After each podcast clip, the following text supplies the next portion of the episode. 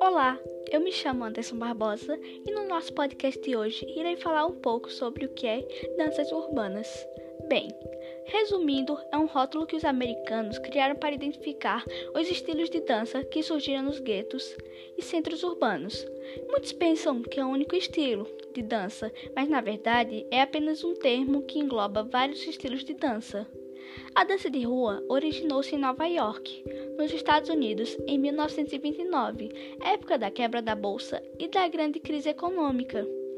Músicos e dançarinos dos cabarés americanos urbanos, desempregados como consequência da crise, passaram a realizar suas performances nas ruas.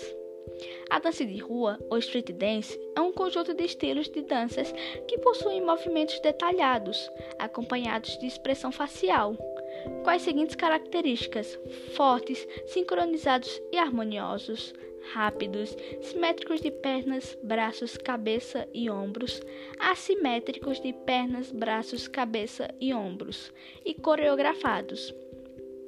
As danças de rua também apresentam diferentes estilos de músicas, como funk, locking, pop, break, hip hop, dentre outros. Alguns cantores que se destacam nos ritmos são África Bambata, que é considerado o padrinho do street dance, Michael Jackson, Paula Lima, Legusta, James Brown, entre muitos outros. As danças urbanas geralmente são praticadas em ruas, blocos, parques, locais abertos, raves e clubes, e geralmente é praticada por jovens moradores. No fim dos anos 60, o cantor americano James Brown criou um novo ritmo que influenciou muito a dança, o soul, ritmo de origem afro-americana. Mais tarde, o funk, também de James Brown, a música disco e o rap também influenciaram a dança de rua. O break surgiu na década de 80 como uma vertente da dança de rua e foi disseminado pelo mundo rapidamente, tendo como principal percussor o americano Michael Jackson.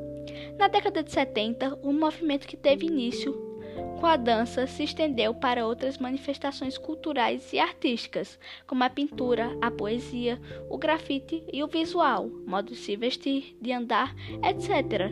A esse novo estilo, nascido nos guetos nova-iorquinos, deu-se o nome de hip hop.